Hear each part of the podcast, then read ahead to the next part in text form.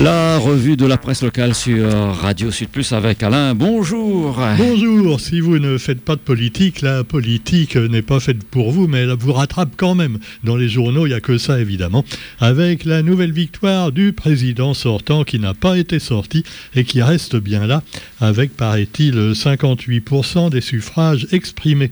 Cela dit, ce n'est pas un vote pro-Macron, c'est plutôt un vote anti-Macron qui a eu lieu du côté des opposants.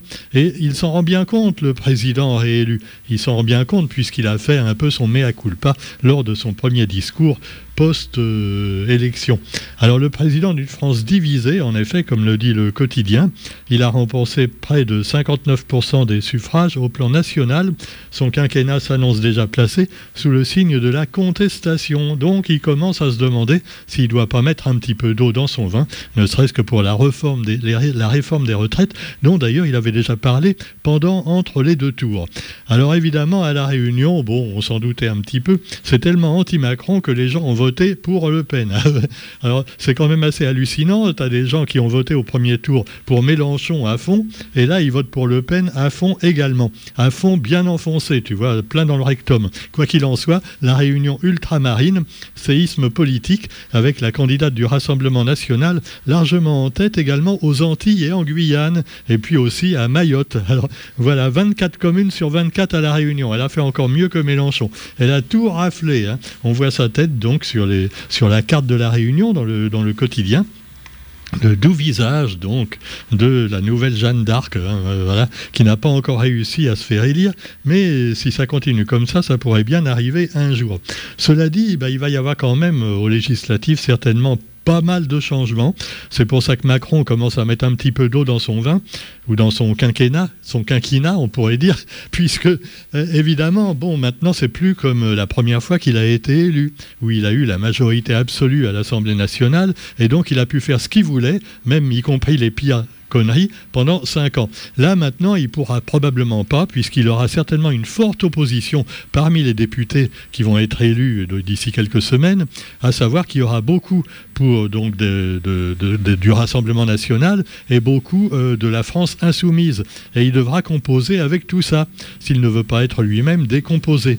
Et puis, il aura beaucoup de mal à avoir des majorités absolues et même à gouverner probablement. D'ailleurs, on sait que déjà Mélenchon s'est mis euh, sur la liste. Hein, pour être, pourquoi pas, Premier ministre. Bon, il ne faut pas quand même... Euh, hein, euh, c'est Perrette et le potolet, et Marine et le potolet, on pourrait dire également à ce sujet.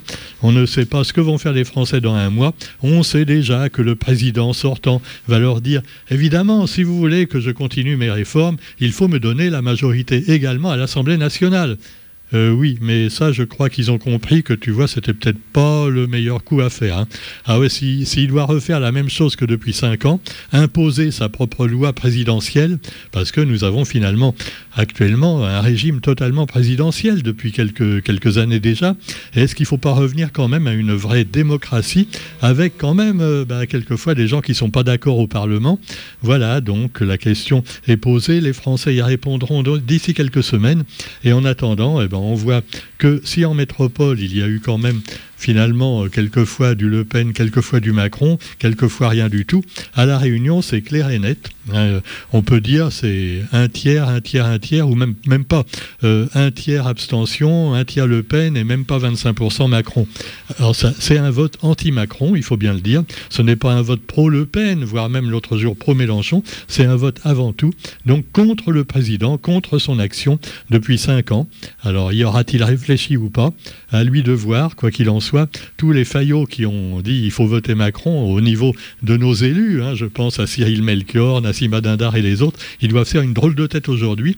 Mais euh, voilà, il faudra peut-être que le président fasse un petit peu plus. Euh, euh, démocratiquement euh, suite l'avis des Français. Je crois qu'il y a aussi quelque chose qui lui a fait beaucoup de tort, c'est la crise du Covid, puisque quand on voit des gens quand même un peu naïfs peut-être, surtout des femmes d'ailleurs, hein, je ne dis pas ça, hein, non je suis féministe, mais comme par hasard, On nous parle de femmes qui d'ailleurs ont voté quelquefois pour Éric Zemmour, ce qui est quand même un comble, et qui là eh ben, ont voté Le Pen non pas parce qu'elle était une femme, mais parce que Macron eh bien, voulait absolument imposer le vaccin, et les anti-vax ont tous voté Le Pen, bien évidemment, comme on s'en doutait un petit peu. Enfin, pas tous, hein, mais enfin une bonne partie.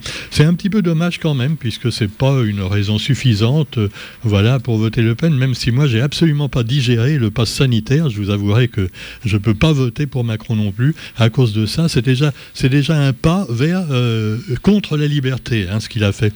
Alors que hypocritement, il aurait mieux fait de dire franchement, j'impose le vaccin, l'État prendra ses responsabilités s'il y a des effets secondaires, mais je l'impose. Au lieu de faire ça, il a agi en misouk, et puis finalement, il a fait un apartheid, on peut bien le dire, au niveau des médiathèques, de la culture en particulier.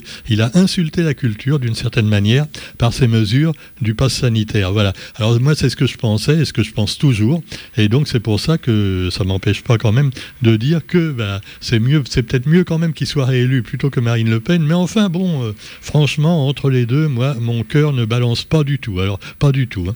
Je vous le dis depuis toujours et je vous le dis encore. Alors pendant ce temps-là, eh bien, on voit le visage radieux de Cyril Melchior. On se demande bien pourquoi, parce que évidemment, ah oui, Nassima également. Oh, Éric Denmont. Et, oh, regardez, il a gagné. Ouais, ouais. Ben oui, mais pas à la Réunion, les enfants. Hein.